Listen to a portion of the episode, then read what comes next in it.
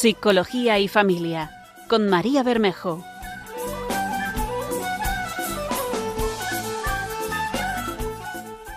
Hola, buenas tardes, soy María Bermejo, bienvenidos a este nuevo programa de Psicología y Familia.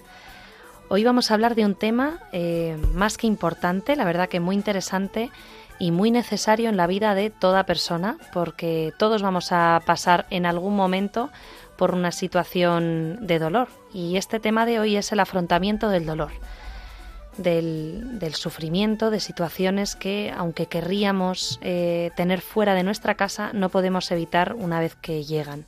Así que queremos abordarlo no desde el pesar, que es lo que puede salir de, de sopetón en, en nuestro interior, sino desde esa esperanza de poder aprender a gestionar ese dolor, ese dolor natural, de una forma sana, a tolerar ese sufrimiento de una forma eh, adecuada, de la mejor forma posible, a pesar eh, de que sintamos que nos aplasta en algunos momentos. No vamos a, a, vivir de una, ajena, de una forma ajena al sufrimiento, haciendo como que nada nos importa. ¿no? Puede que en algunos momentos ese dolor nos aplaste, pero que en general podamos utilizarlo como una vivencia de la que salir no más fuertes, ¿no? Esto de idealizar el dolor, aunque se lleva mucho con el tema de la resiliencia, a veces se pasa un poco de rosca, ¿no? Sino más bien vivirlo con coherencia, con satisfacción por el esfuerzo que ponemos en vivirlo bien, de la mejor forma posible. Bueno, vamos a hablar de que efectivamente hay situaciones que nos generan dolor y que son evitables. El sufrimiento inútil el sufrimiento que es evitable y de otras eh, situaciones que son sobrevenidas y que no podemos evitar. Es imposible que nos quitemos todo lo que nos genera malestar de encima. Y en esas situaciones que no podemos evitar y nos generan sufrimiento, debemos tener la capacidad eh, adecuada de afrontamiento. Es en estas situaciones en las que nos vamos a centrar hoy, para tener las mejores estrategias de la forma más práctica posible para poder hacer frente a ello si nos toca, que como decimos en algún momento suponemos que nos tocará, sea de forma más cercana o un poquito más tangencial. Así que para hablar de todo ello vamos a estar durante esta próxima hora una servidora, María Bermejo, psicóloga sanitaria, y nuestra invitada especial de hoy, Miriam López Font, enfermera, pediátrica con más de 15 años de experiencia en el campo de la pediatría. Su trabajo se desarrolla diariamente en un servicio hospitalario con niños con bueno, patologías crónicas eh, severas, que ahora contaremos un poquito con más detalle, y con sus familias. Así que vamos a ello. Empezamos.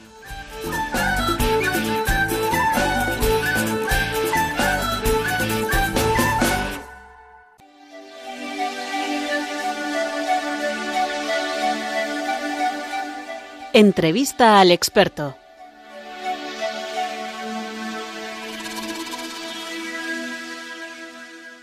Seguimos en el programa Psicología y Familia con una servidora, María Bermejo, para los que se estén enganchando ahora, eh, psicóloga sanitaria en una clínica de, de Madrid. Y hoy tenemos a esta invitada de lujo que ya he medio presentado hace unos segundos. Como decía, Miriam López Font es enfermera pediátrica Trabaja en el servicio de nefrología de un hospital importante de referencia en Madrid, acompañando, eh, mimando, cuidando, sanando y, bueno, en ocasiones acompañando procesos muy complicados a niños con enfermedad grave. En algunos casos enfermedad crónica y en otros, bueno, pues con muy mal pronóstico. En ocasiones con el peor pronóstico a nivel de salud que se puede hablar, ¿no? Que es la muerte. Es además Miriam miembro del Comité de Bioética del hospital. Tiene un máster de bioética y la verdad que tienen la suerte en este hospital de contar con ella para discutir temas de, relevancia clínica.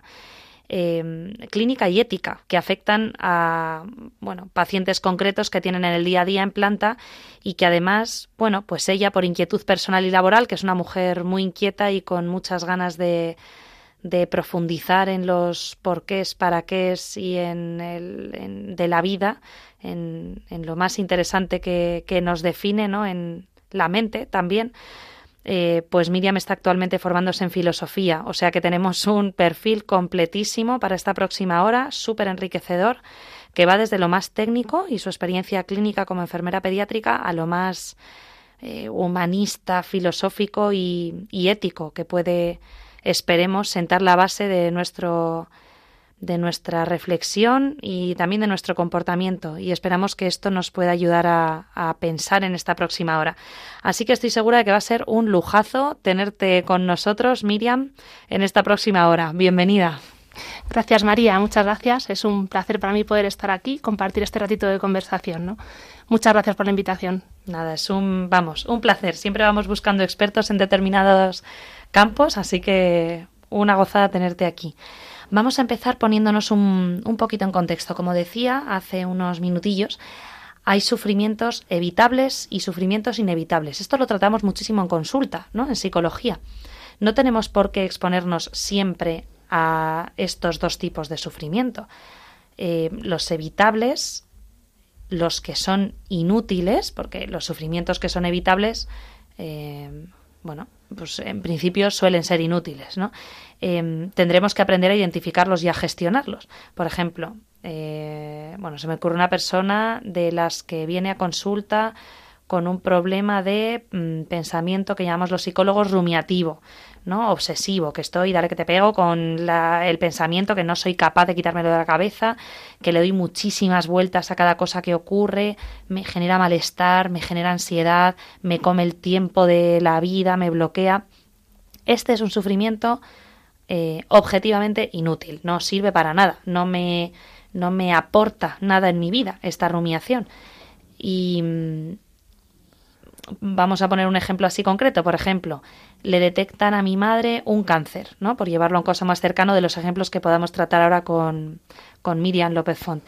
Y en el momento en el que me entero del diagnóstico de este cáncer, me paso eh, horas lamentándome, se me va a días, meses, y en este tiempo me voy quedando encerrada en casa, triste, no me relaciono con nadie, rechazo la ayuda, solo pienso en bucle en esta mala noticia y me quedo ahí, ¿no? Estancada como en un pozo. Pues esto es un sufrimiento absolutamente inútil, ¿no? No lleva a nada. todos podremos entender este ejemplo y seguro que se nos ocurren situaciones cotidianas eh, que rodean nuestra vida en los que identificamos que ese sufrimiento es inútil. Ante esta misma situación, cáncer de madre recién diagnosticado, puedo tener un sufrimiento útil, útil y fructífero. ¿Qué es esto, María? ¿Qué me estás contando? Esto es una cosa eh, bastante dantesca de escuchar. Bueno, vamos a poner la situación. Detectan el cáncer a mi madre y yo utilizo mi tiempo, en vez de para rumiar, lamentarme y lamerme las heridas, pues para ver de forma práctica que hay una parte evidentemente de, de lamerme las heridas. ¿eh? Estamos hablando de una situación dolorosa y ese es el primer paso. Pero después de eso intento salir de ahí, veo cómo puedo ayudarla, cómo puedo acompañarla a las sesiones de quimio o cómo puedo aprovechar estos ratitos para hablar con ella, cómo puedo cuidar mi vínculo.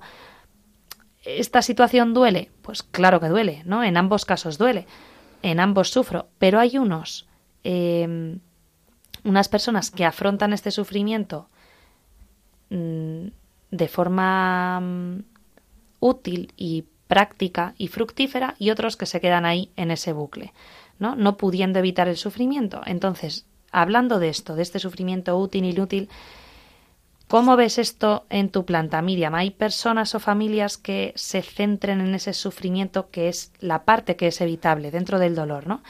Pero que se quedan en ese dolor y bloquean y terminan en victimismo y otras que con el mismo dolor actúen de otra forma, porque esto es lo interesante, poder ver si existe otra forma práctica de que podamos vivir el sufrimiento mm, de otra forma. Sí, esto es muy importante, ¿no? Como has indicado muy bien al principio, eh, con la enfermedad nos, nos encontramos con un sufrimiento que es inevitable, ¿no? Y que además en el caso de los niños eh, siempre viene dado de una forma imprevista, ¿no? Nadie se espera, ¿no? Nosotros podemos esperar que una persona eh, pues anciana, ¿no? Eh, enferme, es ley de vida que, que, nuestros padres no nos sobrevivan, ¿no? Estamos más o menos preparados para esto, aunque siempre es un shock, ¿no? Pero siempre más o menos preparados, ¿no? Pero lo que nadie espera, ¿no? Es que se dé la enfermedad en un hijo, ¿no? Esto es un sufrimiento totalmente inevitable, ¿no? Que nos viene y que además ocurre de una forma totalmente imprevista, ¿no? A veces el diagnóstico es pues cuando el niño tiene más edad, a veces puede ser también intraútero, ¿no? En las ecografías que se hacen durante el embarazo, ¿no? A veces puede ser que el niño eh, venga sano, pero hay algún problema durante el parto, ¿no? Entonces, frente a esto, pues eh, somos humanos, ¿no? O sea, es normal que en un primer momento eh, nos surja un sentimiento de rechazo, ¿no? De negación, ¿no? El pensar, oye, esto no, me puede estar pasando a mí, ¿no? Esto es algo eh, muy humano y muy normal, ¿no? Tú, María, pues como psicóloga, pues podrás explicarlo mejor, ¿no? Esto es un, se vive un duelo, ¿no? Cuando ocurre eh, el diagnóstico de una enfermedad, pues que supone una pérdida, ¿no? Una pérdida que es la pérdida de salud, ¿no? De este, de este hijo que iba a nacer sano, que estaba bien y de repente ya no está, ¿no? Eh, pero ¿qué, pasa? Pues que hay que avanzar un paso más, ¿no? Si nos quedamos en este, en esta negación, en este, en este, en esta cerrazón, ¿no? Lo que ha ocurrido, eh, se puede dar, ¿no? Que pues los padres de este niño se atasquen en el pensamiento y surja un victimismo, ¿no? Este victimismo nos impide eh, afrontar la realidad, ¿no? La realidad, la enfermedad no se va a ir, por mucho que la neguemos, va a seguir ahí. Entonces nos impide afrontarla eh, y esto tiene pues consecuencias, claro, negativas tanto para el niño como para toda la familia, ¿no? O sea que incluso puede cambiar, entiendo por lo que estás diciendo, la forma de relacionarte con tus hijos, el cómo afrontes todo este sufrimiento. Si te quedas ahí enganchado al duelo, que como decías, un duelo, un duelo no solamente es ante la muerte, ¿no? El duelo se, es un proceso que se vive tras la pérdida. Y en este caso, ¿qué pérdida? La pérdida de la salud y la pérdida, por ejemplo, de un proyecto de vida cuando el pronóstico es nefasto. Eso es. O sea, cambia todo mi planteamiento de vida, todos mis planes, todo lo que yo tenía proyectado para los últimos, para los próximos, perdón, eh, 50 años, todo eso cambia y eso es un proceso de duelo. Si te quedas ahí anclado, Mm, puede cambiar la forma de relacionarte con, tus hijos. Claro, totalmente, totalmente. Hay que tener en cuenta que los padres son siempre referentes para los niños, ¿no? O sea, siempre el niño ante cualquier situación busca la mirada del padre para ver qué es lo que, por dónde va, ¿no? ¿Qué es lo que ocurre tal, ante cualquier cambio, ¿no? Entonces, ¿qué ocurre cuando nos mantenemos en esta negación, ¿no? Eh, pues es, más difícil que se afronten las nuevas necesidades que surgen a raíz de un diagnóstico nuevo, ¿no? De una enfermedad. O sea, una enfermedad son muchas cosas, ¿no? Son pruebas diagnósticas, son ingresos, son necesidad de tratamientos, muchos de ellos aplicados por las familias, ¿no? Eh, yo trabajo en el área de nefrología, ¿no? Y ahí pues hace falta la colaboración de las familias para todo, ¿no? Eh, no solamente para la medicación, sino para cosas más complejas incluso, Entonces, bueno, pues este afrontamiento de la realidad es necesario, es necesario dar el paso siguiente, ¿no? Y empezar a, salir y a, actuar, ¿no? Entonces, si, si, nos mantenemos en el victimismo, si la familia se mantiene en el victimismo, tendemos a sobreproteger a los niños y hacen más difícil, ¿no? Normalmente nos encontramos con familias eh, que, entorpecen la relación de los niños con los profesionales sanitarios que les atienden, que entorpecen, intentan hacer como si no pasase nada, ¿no? Aquí... Como minimizarlo, como bueno, como darle un dulzor. Mm, eso es, eso es, transmitir al niño como que nada ha cambiado, ¿no? Y esto no es real porque la realidad es que sí que ha cambiado. Y que los niños no son tontos. Evidentemente ven que dejan de ir al cole o pierden clases. Efectivamente. Sí, mira, si el niño se da cuenta de que, de que se le esconde algo, de que el niño no es tonto, lo que tú dices desde bien pequeños, es curioso, ¿eh? Pensamos que niños muy pequeños se, se, se dan cuenta de todo, no captan mucho más de lo que pensamos. Entonces, si el padre no, si los padres no son capaces de explicar al niño qué es lo que está ocurriendo, el niño se siente engañado y se genera una relación muy de, desconfianza, tanto con sus padres y luego por extensión hacia los profesionales sanitarios que la atienden, ¿no? Claro, o sea, cualquier persona de referencia que antes, entiendo, ¿no? Yo, yo siempre analizo desde la psicología, pues toda persona adulta que a un niño le debe generar de forma sana una sensación de seguridad, ¿no? Eso donde yo no tengo control, sé que otro responde y tiene control, ¿no? y ese es el adulto. Ahora de repente dudo de la capacidad o de la eh, serenidad o de la veracidad de lo que transmite mm. el sea profesional, figura de referencia o, cualquier adulto, ¿no? Que me pueda generar seguridad. O sea claro que, dará una inseguridad impresionante a los niños. Es muy, muy importante eh, que los niños explicarles todo, ¿no? O sea, los niños, eh, pues yo, mira, cuando hay que hacer una técnica, ¿no? Oye, pues hay que sacar una analítica, pues yo le tengo que explicar, ¿no? Esto no, no le puedo decir no duele nada, ¿no? Claro que lo va a sentir. Le tengo que decir, mira, esto molesta un poquito, pero yo te voy a ayudar, voy a estar contigo, aquí está contigo mamá, papá, eh, mira, yo me llamo tal, está aquí conmigo otra compañera, tal. Es muy importante que el niño, pues, entienda lo que va a ocurrir, porque los niños tienen mucha capacidad de afrontamiento y eso no nos damos cuenta. Y es necesario eh, involucrarle en lo que está ocurriendo. Nunca, nunca, nunca excluirle. Esto qué, qué importante para todos los ámbitos de la vida. Sí para cualquier tipo de sufrimiento, para el abuelo se ha puesto malito. Pues no, ahora ya no se dice ni siquiera que el abuelo se ha puesto malito. Yo veo en muchas familias en consulta padres que dicen, eh, o sea, yo trato adultos, ¿no? Adultos, parejas, familias, pero no trato niños. Pero veo muchos padres que me, que me expresan, pues claro, ¿cómo hacemos con el niño? Porque, eh, claro, el abuelo se está muriendo y llevamos tres meses diciendo que es que el abuelo está haciendo obra en casa y que por eso no nos puede recibir. Claro, no. no. el niño necesita ir procesando la realidad porque la realidad impera ante eso es ante el pensamiento y son francamente capaces de, de, afrontar, ¿no? Si se les explica toda su adecuada a la edad, claro, no es lo mismo lo que le explicas a un adulto que lo que le explicas a un niño, ¿no? Pero los niños tienen mucha capacidad, no tenemos que subestimarla. Y, y esta desconfianza de la que hablábamos, cuando eh, las figuras de referencia no son francas en, eh, que ya digo, esto lo podemos, eh, aunque estemos oyendo el programa personas que no tengamos alrededor niños con enfermedad crónica o grave, eh, es generalizable a cualquier situación, ¿no? Esto. Esto afecta a cómo los niños, por ejemplo, se adhieren al tratamiento cuando sienten esta desconfianza. O sea, porque bueno, como sabes, porque ya hemos estado hablando antes, yo estuve también como psicóloga en una unidad precisamente también de, de nefrología en un hospital madrileño durante un tiempo y veíamos eh, pues que había factores que ayudaban a que el paciente se, se enganchara al tratamiento ¿no? y cumpliera bien con las pautas médicas. Y, y, es verdad que recuerdo muchos factores que influían en esa, lo que llamamos los psicólogos, adherencia al tratamiento. O sea, una de ellas es verdad que era la comunicación con las familias, que era imprescindible. Así que, no sé, supongo que en niños, aunque igual es distinto, pero el trato con las familias que es más directo, es imprescindible. Cómo, el cómo se toman las familias la enfermedad acepta, afecta perdón, a cómo se la toma el niño. Por supuesto, sí. El, el, hay que pensar que la familia es un pilar en el tratamiento del niño. Eh, es que, bueno, en general en cualquier tratamiento, ¿no? O sea, nosotros no, no, somos islas, ¿no? Sino siempre tenemos una familia, siempre tenemos gente que nos apoya, ¿no? Eh, entonces, es algo que hay que poner en el centro, ¿no? El niño con sus padres, ¿no? Esta relación del niño con sus padres es muy importante y también de ellos como unidad familiar con los profesionales sanitarios que les atienden, ¿no? Esto es fundamental para una buena adherencia, lo que dices, ¿no? Y en primer lugar, pues lo que hemos hablado antes, tiene que haber una aceptación de la enfermedad, una, un buen proceso. Eh, si vemos que alguien pues se atasca en esta negación, pues hay que ayudarles, ¿no? Siempre hay esperanza, ¿no? Hay familias que entran muy mal, pero luego responden muy bien, ¿no? Y luego, en segundo lugar, claro, una buena comunicación, ¿no? Eh, la relación con los profesionales que atienden a los niños, pues una relación humana, diría, ¿no? De ayuda, de confianza. Eh, los padres acuden al hospital pues con una situación de necesidad, ¿no? Que es necesario que como profesionales seamos capaces de acogerlas bien, ¿no? De ver qué necesidades surgen, eh, de comprender por lo que están pasando, ¿no? Eh, de contener de esa emoción de angustia, ¿no? Con la que van. Eso es.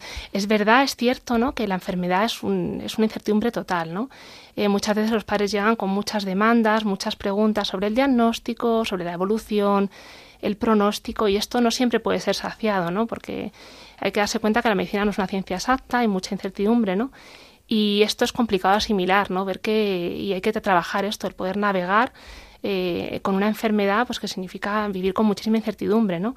Esto quizás sea lo más complicado de la enfermedad, ¿no? Una vez, porque es como puedes volver, ¿no? A tener, de hecho, puedes tener como pequeños duelos dentro de la enfermedad, ¿no? Por ejemplo, cuando un niño entra en diálisis, un niño que ya está previamente enfermo tiene que entrar en diálisis, hay un mm. pequeño duelo, ¿no? Porque, claro, es un pasito el tratamiento Es eh, implica más. Eso es, es una pequeña pérdida dentro de la enfermedad, ¿no? Es ver que ya, eh, pues esto avanza, ¿no? Y bueno, en cuanto a la adherencia, eh, en principio es un tema que depende exclusivamente de los padres, ¿no? Eh, pero que poquito a poco se va delegando en los niños, ¿no? Y es un trabajo que empieza pues desde que son muy pequeñitos los niños, ¿no? Eh, aprendiendo para qué sirve cada pastilla, cada tratamiento, por qué hacemos las pruebas, porque siempre hay que tener en cuenta al niño, ¿no? Esto es fundamental, no excluirle, ¿no?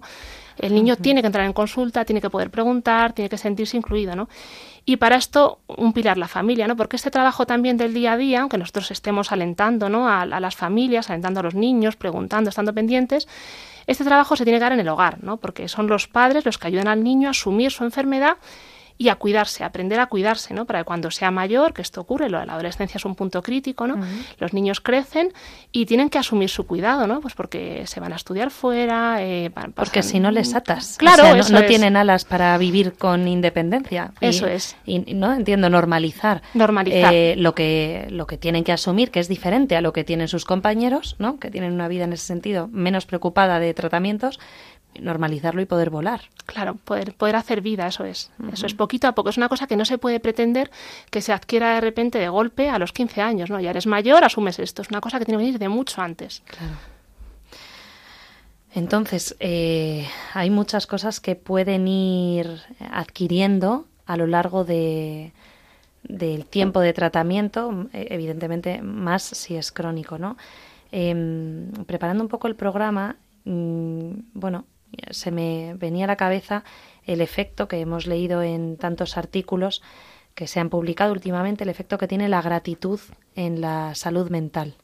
Eh, hay muchísimos artículos en este sentido, que el que quiera, eh, no voy a poner ahora una bibliografía aquí narrada, pero vamos, a poco que se busque, se encuentran muchos artículos publicados en este sentido.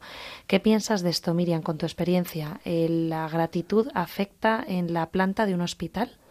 Yo diría que es también fundamental, ¿no? Eh, la gratitud diría que para cualquier persona, ¿no? Para no solamente en un contexto de enfermedad, ¿no? Es como una, es una forma de cuidar nuestra alma, ¿no? Que influye directamente en cómo nos, en cómo nos sentimos, ¿no? En nuestro cuerpo. No sé, ahora hablando, te estaba escuchando y me acordaba de una mamá eh, eh, que cuando era el niño pequeñito, ¿no? Decía que después de los ingresos valoraba muchísimo el poder salir a pasear a la calle con el carrito y el bebé, ¿no? Que eso para mm. ella era eh, una cosa, fíjate, tan cotidiana, ¿no? O ir a comprar el pan, el poder bañarle en casa, el dar un puré. Cosas que solemos hacer estresadas. Eso es, eso es, cosas de las que tantas veces pues te puedes quejar, ¿no? Decir, ay, es que no llego, ¿no? Tengo que ir a comprar el pan, tengo que... Pero sin embargo, para ella eran todo un disfrute, ¿no? Y a mí, yo aprendo mucho con mis pacientes, ¿no? Pues porque veo que que es verdad, ¿no? Que estar cada día vivos es un, es una, es un regalo, ¿no? Y, y, poder vivir esto con gratitud, ¿no? Pues es una maravilla, ¿no? Quizás nuestros oyentes imaginen pues que una planta de hospital, de un hospital pediátrico es algo triste, ¿no? Con niños eh, apagados, tal, y nada más lejos, ¿no? Es verdad que hay momentos tristes, hay momentos de, pues de muchísima dificultad, pero por lo general los hospitales de pediatría son lugares alegres, ¿no? llenos de momentos pues, por los que dar gracias. ¿no? Cualquier pequeño avance en un niño eh, sano puede pasar desapercibido, ¿no? pero en un niño enfermo se celebra con una alegría ¿no? tremenda. Eso es. Yo tengo, no sé, les cuesta más andar a nuestros pacientes, ¿no? empezar a andar, pues cuando veo un niño que arranca a andar, para mí es una alegría tremenda, ¿no? que me dura muchísimo tiempo. Pues mira, vamos a poner precisamente una, una canción que, en la que podamos pensar precisamente en esto, en esta alegría. Seguro que muchos la conocéis, si no todos. Es de Jarabe de Palo, se llama Eso que tú me das y vamos a escucharla y luego comentamos un poquito porque sabéis que aquí en Radio María no ponemos las canciones por rellenar, porque sí, sino que tienen un sentido y tienen un, un hilo con el programa que estamos escuchando. Así que vamos a por ello.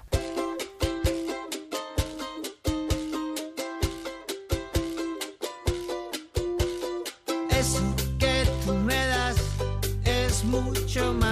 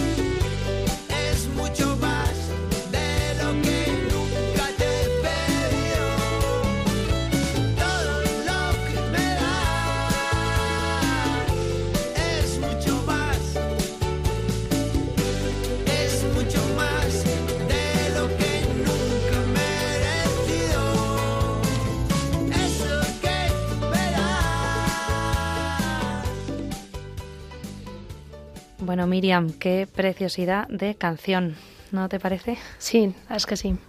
Para los que se estén enganchando ahora, estamos en el programa Psicología y Familia y estamos una psicóloga sanitaria, que soy yo, María Bermejo, junto con nuestra invitada, Miriam López Font, que es enfermera pediátrica, hablando de, cómo afrontar bien el, sufrimiento. En este caso, bueno, lo estamos dirigiendo un poco hacia el sufrimiento de un hijo, la enfermedad y cómo mm, tener recursos en la familia para esto. Y hemos escuchado una canción que no es casual que la hayamos escuchado, que eh, como habéis visto es de Jarabe de Palo, sabéis perfectamente que este hombre eh, cuando grabó esta canción fue muy, muy poquito antes de morir de un cáncer de colon eh, irremediable contra el que estuvo luchando mucho tiempo y, y sin embargo sabiendo que se estaba muriendo porque en la vamos si veis el videoclip veis que está claramente el pobre ya muy desmejorado graba esta canción como una canción de gratitud,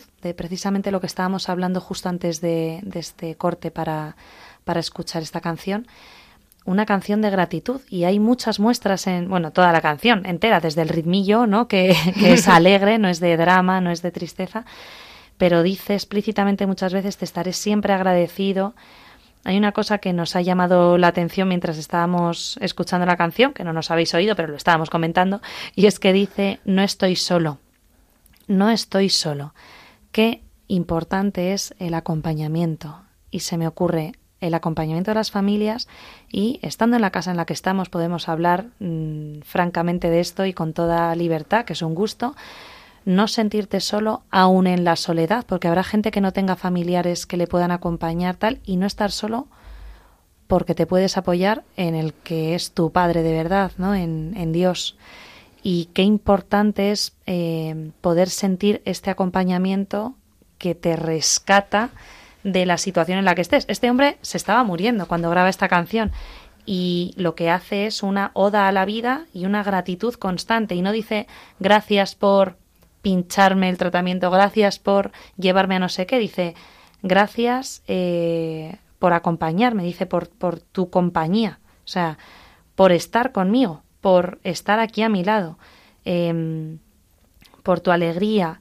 Y dice que esto ya por cerrar, me ayudaste a remontar. Y repito, este hombre cuando canta esta canción y la graba, eh, sabe que se está muriendo y sin embargo dice me ayudaste a remontar. Se entiende que no es un remontar físicamente, ¿no? sino remontar anímica y espiritualmente.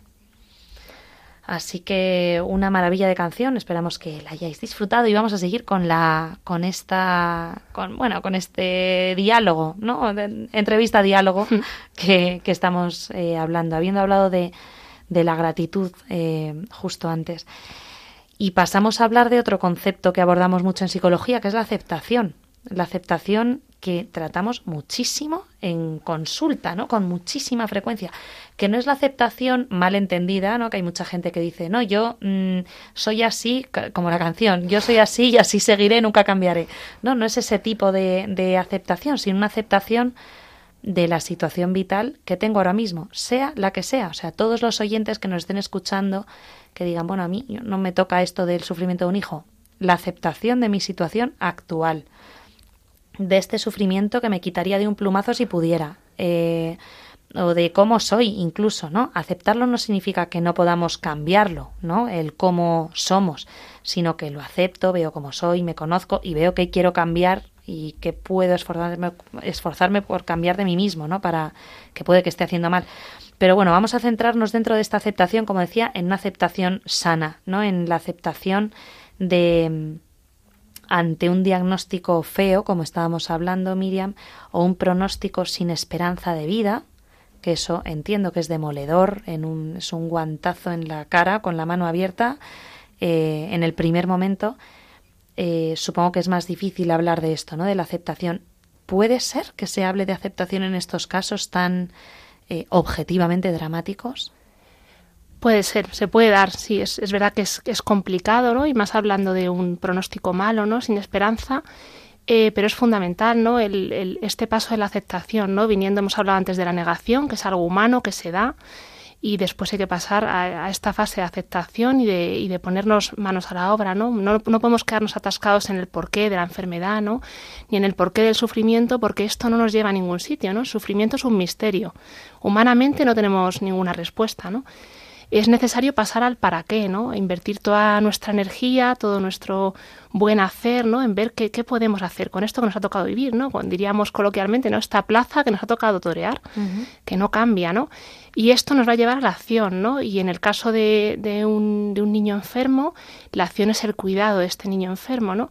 Y el cuidado... Eh, es siempre una actividad enriquecedora, ¿no? Que es una actividad que solamente eh, se puede dar de un, de un humano a otro humano, ¿no? Que solamente podemos hacer los humanos entre nosotros, ¿no? Las personas entre nosotras. Y que se me ocurre es extrapolable a situaciones que podamos tener todos más cercanas, como por ejemplo el cuidado de un anciano, por supuesto, ¿no? Una persona mayor que necesita que nos demos por ellos, que necesita, aunque nos resulte desagradable. Eso es. Porque habrá momentos en los que digas, uff, yo esto lo evitaba. Sí. Hoy es viernes y me voy por ahí. Claro. Y quedo a cenar con mi novio, mi marido, con mis amigas o con tal, pero no, voy a hacer compañía a mi abuelo o a mi padre o voy a ir a incluso en casos de residencia que hay que hacer bien poquito, solo estar, ¿no?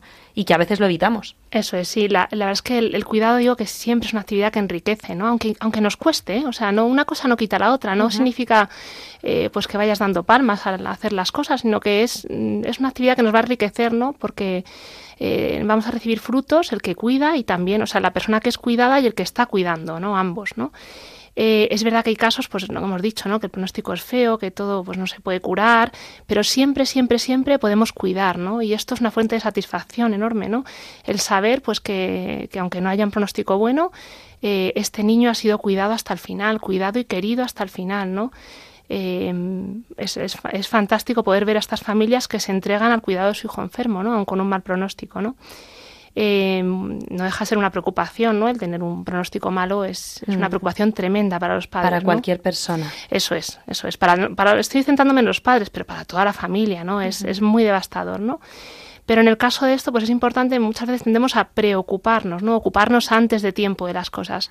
Es muy importante ocuparnos de lo que tenemos cada día, ¿no? Pues hoy el niño está con nosotros, está aquí, vamos a ver qué podemos hacer para que este día eh, sea estupendo, ¿no? Vamos a estar todos aquí, pues podamos, eh, no sé, puedan venir a ver los hermanos, pueda venir un abuelo a ver, o sea, siempre hay cosas eh, que salen del ordinario, ¿no? Y que podemos estar ahí, o que hacen extraordinario lo ordinario, podríamos decir. Oye, esto es una frase para enmarcar, ¿eh? Ocuparnos, no preocuparnos en estas cosas que hacen extraordinario lo ordinario. Vamos, eh, como frase de cabecera del programa ya la tenemos. bueno, entonces, hay esperanza, ¿no? O sea, hay esperanza, la esperanza es otro, yo voy a hablar coloquialmente, otro temazo, otro temazo en, en, en este afrontamiento, ¿no? Hemos hablado de la gratitud, de la aceptación, la esperanza para para algunos esta esperanza, yo creo que lo primero que le viene a la cabeza es pensar que la esperanza depende de que el niño se salve o no se salve, ¿no? O sea, del pronóstico. Pero yo creo que es bueno mm, que todos desarrollemos esperanza no solo a cosas que no dependen de nosotros, que también, ¿no? Que también, sino a cosas eh, en las que podamos implicarnos, ¿no? Por ejemplo, esperanza de poder crear un vínculo ante esta situación. Yo puedo generar esperanza a, gracias a esta situación, poder crear un vínculo mucho más íntimo, mucho más eh, cercano, bonito, enriquecedor con mi hijo, con mi abuelo, con mi padre que tiene una demencia o que está eh, solito en la residencia, tal. Eh, o esperanza de poder ser soporte de esa persona que tengo a mi lado sufriendo y poder sostenerle a pesar de mi limitación, a pesar de mi esfuerzo, de que a veces me cueste, ¿no? O em, incluso el poder aportar esperanza de una vida que va a ocurrir más allá de esta, ¿no? De esta tangible, ¿no? De esta trascendencia, el poder aportar esa esperanza. Y repito, estamos en esta casa, que es una maravilla, que la sentimos muy propia, y tenemos la suerte de poder hablar de trascendencia, de esperanza, de la fe en la vida eterna. ¿Crees que esta fe cambia la visión de la enfermedad? Tú que lo ves en el, en el día a día y supongo que te encontrarás con familias de todo tipo, de, de todo tipo, con muchas características. Claro, la fe es un, es un cambio radical en el afrontamiento de la enfermedad, ¿no? Podemos decir que, bueno, está íntimamente relacionado con la esperanza, ¿no?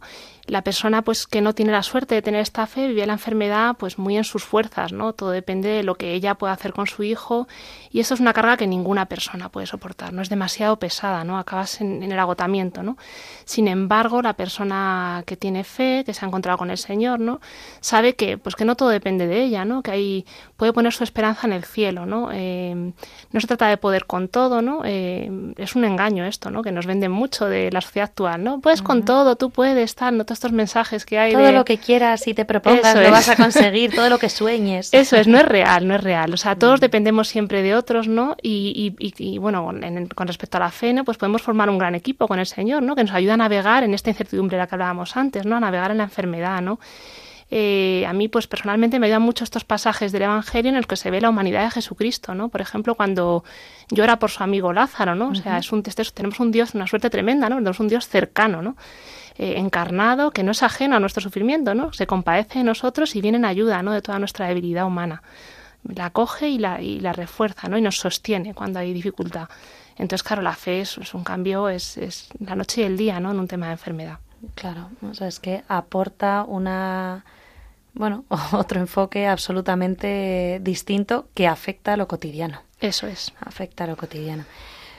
Así que si la fe cambia la visión de la enfermedad de las familias, seguro que también puede alumbrar eh, los dolores o dramas que cada uno tengamos en nuestra vida, ¿no? Lo digo a todos los que nos estéis escuchando. Sería bueno pensar cómo cambia el que mm, nos sostengamos de, en esta fe de forma consciente em, y no sea algo que he recibido y no he hecho crecer en mi vida, ¿no? Em, ¿qué pasa si yo recibí una semillita de, de, esto, de, de, la fe, y no lo he hecho crecer en mi vida, si no lo he nutrido? Me viene un palo gordo, como estos de los que estamos hablando ahora mismo, sea una enfermedad o un revés en mis planes, algo que me haga sufrir mucho. Eh, o bueno, que me deje mi marido, o que un hijo se meta en problemas serios, o quedarme sin trabajo, o sea, eh, situaciones difíciles, ¿no? Qué importante es que sepamos eh, que podemos nutrir, que no es tarde, o sea, que puede ser que no hayamos nutrido hasta ahora esa fe, pero que no es tarde. En psicología eh, hay una corriente, que yo trabajo en psicoterapia, que se llama la terapia de aceptación y compromiso. Y, y dentro de, este enfoque se tratan los valores. Eh, más allá de los pensamientos, los sentimientos, ¿no? las emociones, las conductas, pues se habla de los valores, los valores de cada persona, no los valores genéricos, ¿no? sino de cada persona. Y, yo siempre les planteo eh, para ti qué es importante en la vida, ¿no? ¿Qué, ¿Qué ámbitos relevantes hay en tu vida? Si para la persona que tengo delante es importante el valor de la fe, la relación con Dios, aunque no lo haya nutrido desde hace, mm, desde el día que fue a la primera comunión, ¿no? O que fue a la última boda o que su abuela le dijo y le puso un rosario en la mano y le dijo esto, mm, reza cuando tal, si aunque no lo haya nutrido, eh, nosotros los psicólogos, aunque fuera ateo el psicólogo, debería ser así, deberíamos alentar a hacerlo crecer, ¿no? Porque es un ámbito relevante en la vida, nutrir ese ámbito que para mí es relevante, aunque no lo haya nutrido, porque al hacerlo, al hacerlo crecer, me siento coherente, coherente en mi vida, ¿no? Igual que si para mí es importante mi relación con mi madre, pero llevo dos años sin apenas ir a visitarla, eh, pues yo aliento a esa persona, la animo a ser coherente con su valor de la relación familiar, de la relación con su madre, ¿no? Y qué importante es para esa persona sentir esa coherencia. Pues lo mismo ocurre con la fe. Si para mí es importante Dios, que ayuda, ayuda muchísimo a nivel psicológico el relacionarse de forma más cercana e íntima con Él, aunque no lo haya hecho nunca antes, ¿no? Porque me ayuda a tener coherencia interna, me ayuda a encontrar sentido, me ayuda a sentirme satisfecho conmigo mismo con lo que eh, hago en el día a día. Eh, y eso da luz a mis vivencias, ¿no? ¿no? voy como pollo sin cabeza, sin rumbo, ¿no? No funciono por inercia, sino que funciono en base a mis valores, a lo que para mí es relevante. Y eso guía, o sea, guía mi comportamiento. Así que, sean cuales sean mm, tus valores, tú que me estás eh, escuchando, que estás escuchando este programa de psicología y familia, apúntalo, apunta que qué es importante para ti, ¿no? Aprende a tenerlo claro y actúa en base a lo que para ti es importante. ¿Es importante para ti la familia? ¿O es el matrimonio? ¿O la amistad? ¿O la relación con Dios? ¿O el ocio? ¿Para ti qué es importante? Una vez lo tengas claro, busca el cómo, ¿no? O sea, esto es como tip práctico, ¿no? Que podemos dar en el día de hoy. Busca el cómo en el día a día, cómo nutrir esas relaciones, cuidarlas, hacerlas crecer, porque esto es un factor que llamamos en psicología un factor de protección ante los sufrimientos, ante el dolor. Es un factor de protección, mucho más allá del concepto de resiliencia que está tan de moda, que se habla tantísimo. Eh, esta coherencia interna entre lo que yo deseo y creo que es importante para mi vida y lo que yo hago en el día a día, eh, esto me genera una satisfacción mucho más profunda, ¿no? Así que esto es válido para todos nosotros. Busquemos, hagamos, pensemos, escribamos con papel y boli eh, y pensemos cómo concretamente nutrir esto, nutrir eh, estos valores. En los casos que estamos comentando, entiendo que esto también afecta, ¿no? Miriam, eh, ¿tú qué ves eh, con respecto a esto en el servicio? Sí, yo te estaba escuchando ahora y me acordaba de una frase de San Agustín que dice, guarda el orden y el orden te guardará, ¿no? Qué necesario es establecer prioridades y ser consecuentes pues con, estas prioridades, ¿no? Eh, pues en el caso de la enfermedad de, un, de, un, niño, ¿no? de un hijo, eh, pues si, somos, eh, si los padres tienen fe, pues no pueden descuidarla ante un acontecimiento de enfermedad, ¿no? Porque porque es crucial, ¿no? es verdad que, que, bueno, con un hijo enfermo pues es complicado, el día a día es muy complicado, ¿no? Pero es un esfuerzo que merece la pena, ¿no? A veces no tienen que ser grandes momentos ni, ni grandes tiempos, ¿no? Sino el poder parar cinco minutitos para estar en oración, ¿no? detenerse un ratito en el sagrario. Esto siempre va a ir en beneficio eh, de los padres, ¿no? Y por tanto, pues también en el niño, ¿no? Como hemos visto, el, niño es un pack con sus padres. Entonces, si los padres están bien, los niños van a estar bien, ¿no? Em, luego, bueno, desde, desde mi ámbito de trabajo, ¿no? desde la enfermería, pues cada vez somos más conscientes de que es necesario eh, cuidar a los cuidadores, ¿no? Los padres eh, son los cuidadores principales de sus hijos, ¿no? Y es necesario que puedan cuidarse para poder cuidar del niño, ¿no? Si no, eh, la enfermedad supone muchísimo desgaste, ¿no? Es una carrera de fondo, ¿no? En la que de vez en cuando pues hay que pararse, ¿no? Y coger un poquito de aire para poder seguir, ¿no? Cuidar nuestra alma, ¿no? Nuestra fe que hemos visto, pero también sacar un ratito pues para cenar con tu marido, con tu mujer, ir a la peluquería, ¿no? Estar con otros hermanos, si los hay, ¿no? Los hermanos sufren muchísimo con la enfermedad, ¿no? Eh, poder tomar un café con una amiga, ¿no? Estas situaciones, o comprarte un vestido bonito, ¿no? Y arreglarte, ¿no? Eh, todo esto eh, es necesario ¿no? para que podamos eh, estar, estar eh, al pie del cañón ¿no? con el niño. O sea, es totalmente necesario. ¿no? También es verdad que esto implica ¿no? el, el aprender a compartir el cuidado del niño, ¿no? Pues que esto es difícil, porque claro, es muy difícil dejar a un niño, ¿no? Tienes como sensación un poco de abandono, ¿no? A los padres les ocurre esto, ¿no? Y, hay que alentar a que esto pues se haga, ¿no? Que de vez en cuando se dediquen un ratito eh, y, poder dejar a los, al, al, niño pues con, bajo el cuidado de otra persona, ¿no? Hoy me acordaba ahora de un ejemplo muy bonito, ¿no? Que tuvimos en el hospital de, de un paciente pues muy chiquito estuvo ingresado un año y medio, ¿eh? Casi o por ahí, rondaría el año y medio, con cirugías, con dificultades en el tratamiento, ¿no? Y sus padres pues con mucho criterio, decidieron crear un equipo de cuidadores, ¿no? Al que llamaron los ángeles de, ¿no? Y en nombre del niño, ¿no? Estos, estos ángeles le ayudaban en el día a día, eh, al, cuidado del niño, ¿no? El, niño estaba acompañado 24 horas, pero no siempre por sus padres, ¿no? Este niño estaba feliz, o sea, daba un gusto ir a verle. Y esto es un ejemplo precioso de comunión, ¿no? De cómo todos necesitamos ayudar a los demás, de cómo, más en situaciones de enfermedad, ¿no? Que, pues poder contar con otros, ¿no? Para todo esto y que se pueda esto hacer, que lo podamos hacer todos en nuestra vida cotidiana, no necesariamente en momentos de, de enfermedad como este.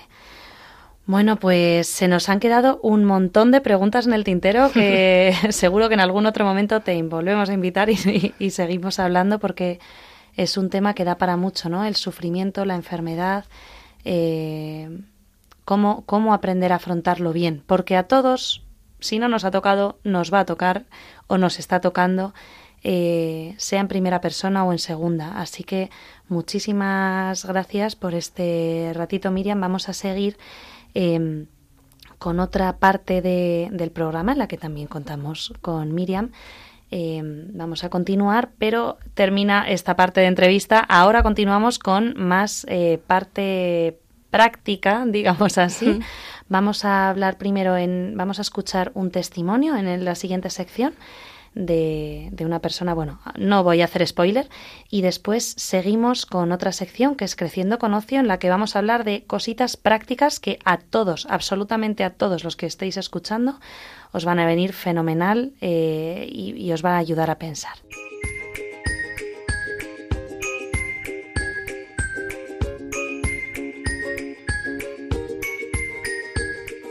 El micro es tuyo.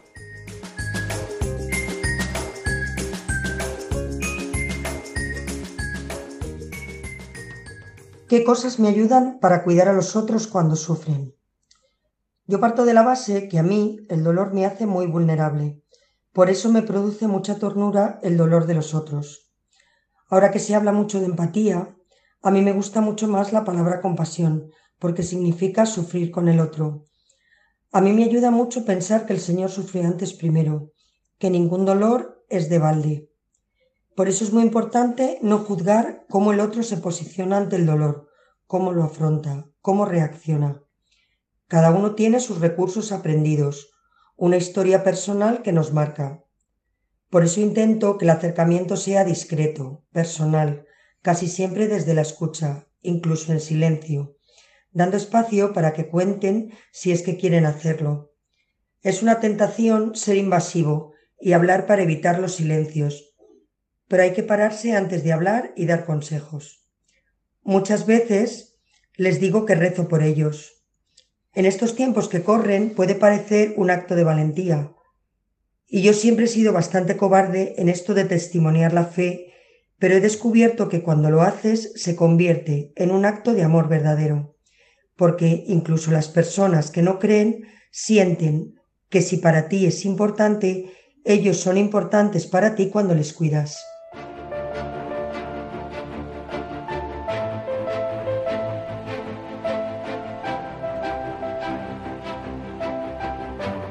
Creciendo con ocio.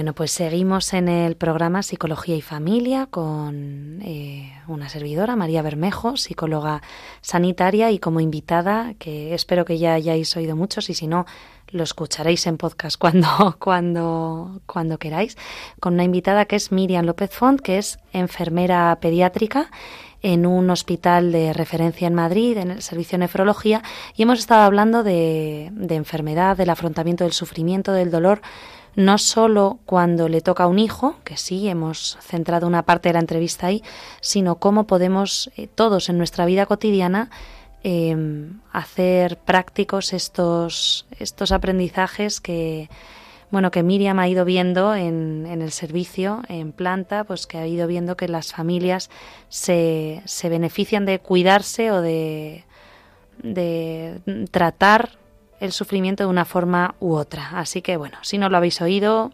rebobinad para atrás y o escuchad el, podcast.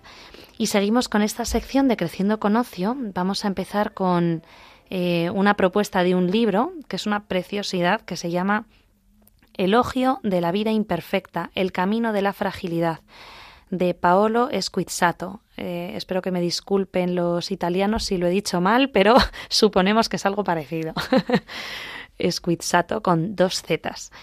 Elogio de la, vida de la imperfecta, bueno, pues es un libro que, ¿por qué lo traemos hoy aquí? Porque ayuda a comprender la, la importancia del límite humano, ¿no? de, de estos límites que todos tenemos, de las heridas que, que, arrastramos y de estas zonas de sombra y cómo eh, esto no tiene por qué oscurecer nuestra vida, ¿no? Como bien dice eh, el título es un elogio de la vida imperfecta, no buscar esta perfección, este em, no machacarnos por esta autoexigencia, sino descubrir nuestra fragilidad, abrazarla y poder vivir a gusto con ella, ¿no? reconciliándonos con esa parte humana de la fragilidad humana también querida por Dios, ¿no?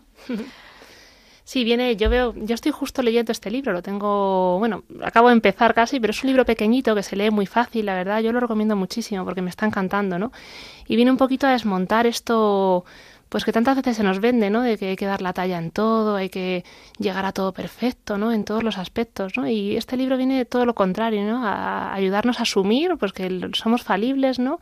Que Dios ha querido que seamos así, como tú bien has dicho, y, a poder aprovechar nuestras heridas que tenemos tantas veces, ¿no? Pues pueden ser un motivo pues de, encuentro con el Señor, ¿no? Y de, y de acoger nuestra humanidad y de hacernos más humanos también con el trato con los demás, ¿no? Si nos damos cuenta de que fallamos, pues es más fácil que podamos admitir los fallos de los demás, ¿no? Y, mm. podamos ayudar en este sentido. Y normalizarlo, sin... Eh, sin machacarnos, sin eso también nos, nos facilita el no exigir a los demás. Eso es. ¿no? cosas que vemos tantísimas veces que son motivo de consulta en las consultas de psicología. Precisamente el, no, el no asumir esta fragilidad y el estar constantemente luchando. En tensión, tantas veces, ¿no? En tensión, dando la talla, tal. No es necesario, ¿no? Esto no es... Hombre, está bien crecer. Está bien crecer, pero no es necesario este, este nivel de exigencia que nos, que nos oprime, ¿no? No, no estamos llamados a esto, mm. sino a dar lo mejor de nosotros, por supuesto, claro que sí, pero bueno, asumiendo que podemos equivocarnos, ¿no? Tantas veces y, y, ver esto como una oportunidad de crecimiento es algo muy iluminador, ¿no? Y que también nos ayudará, supongo yo, a no solo a perdonarnos a nosotros mismos en nuestras caídas, sino también a perdonar a los demás porque normalizamos esa fragilidad y esos ser más condescendientes con los demás, claro. Eso es. Así que elogio de la vida imperfecta, el camino de la fragilidad. Y tenemos también una propuesta de una película que se llama Perfect Days, que está ahora mismo en cartelera. Pues eh, trata, así de forma súper resumida, sin hacer eh, spoiler, de la vida de un, de un empleado de limpieza que, bueno, pues habla de cómo vivir bien, ¿no? De, de la felicidad, de la búsqueda del sentido de la vida, en una vida normalita, no en una vida espectacular, envidiable, El otro día una persona eh, en consulta me hablaba de la vida perfecta que tenía una amiga suya y de cómo le hacía sufrir esta perfección, ¿no? Porque se comparaba constantemente. Pues esta peli habla con, absolutamente de lo contrario, ¿no? O sea, es, un elogio a la vida, igual que el otro también era un elogio a la vida imperfecta. Esto es un elogio a la, a la vida eh, desde la gratitud, ¿no? Desde eh, el reconocimiento de que es lo mejor, el mayor regalo que podemos tener, eh, resaltando el valor del tiempo, un tiempo que se agota en esta vida, gracias a Dios sabemos eso, que es un tiempo que se agota en esta vida y que luego ya no se nos va a agotar cuando muramos. Em, y, es una invitación a la acción, ¿no? A esto que hemos eh, hablado durante todo este programa, buscando un poco el rechazar lo material, el consumismo, el ajetreo, el, sino valorando la quietud, eh, rechazando este ritmo frenético en el que nos metemos en el día a día, en este mundo moderno, y que muchas veces el meternos en este ritmo, pues nos, reduce nuestra vida y nuestra existencia al cómo voy, voy tirando, sobrevivo, eh, que no hay nada más triste que eso, ¿no? Sino esta película hace énfasis en todo lo contrario, en justo lo que has dicho al final de la entrevista, ¿no? En ver lo extraordinario eh, y poder, dentro de lo ordinario, y poder convertirlo en cotidiano. Así que Perfect Days, eh, absoluta recomendación. ¿Qué te parece, Miriam? ¿Cómo ha ido el, programa? ¿Te parece práctico? Muy bien, muy bien. Yo estoy encantadísima de haber estado esta tarde aquí con vosotros, somos contigo, y, muy agradecida ¿no? por la invitación, porque es un placer poder conversar de algo tan importante ¿no? como es la enfermedad, la fragilidad, todo, pues, todo lo humano. ¿no? A mí me encanta hablar de todo, de todo lo humano. ¿no? Desde lo ético, desde lo clínico y desde la trascendencia que nos aporta, eh, bueno, también la fe. Esto lo puede estar escuchando una persona que no tenga fe. Eh, seguro que también se, se puede nutrir de todo lo que hemos estado hablando.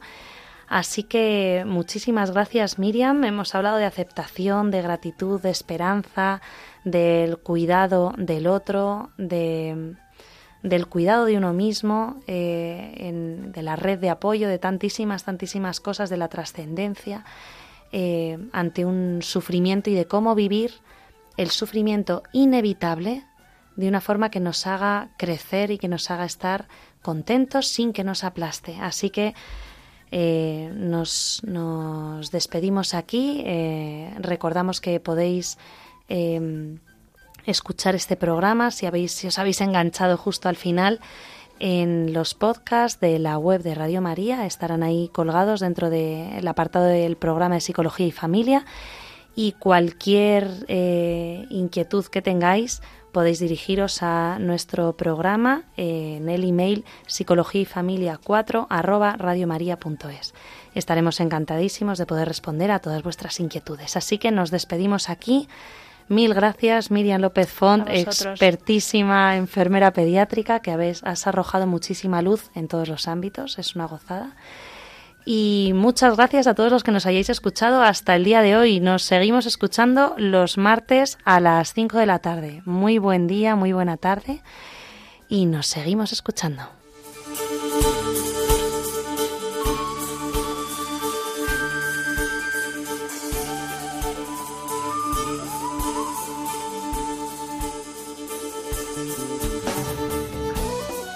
Psicología y Familia con María Bermejo.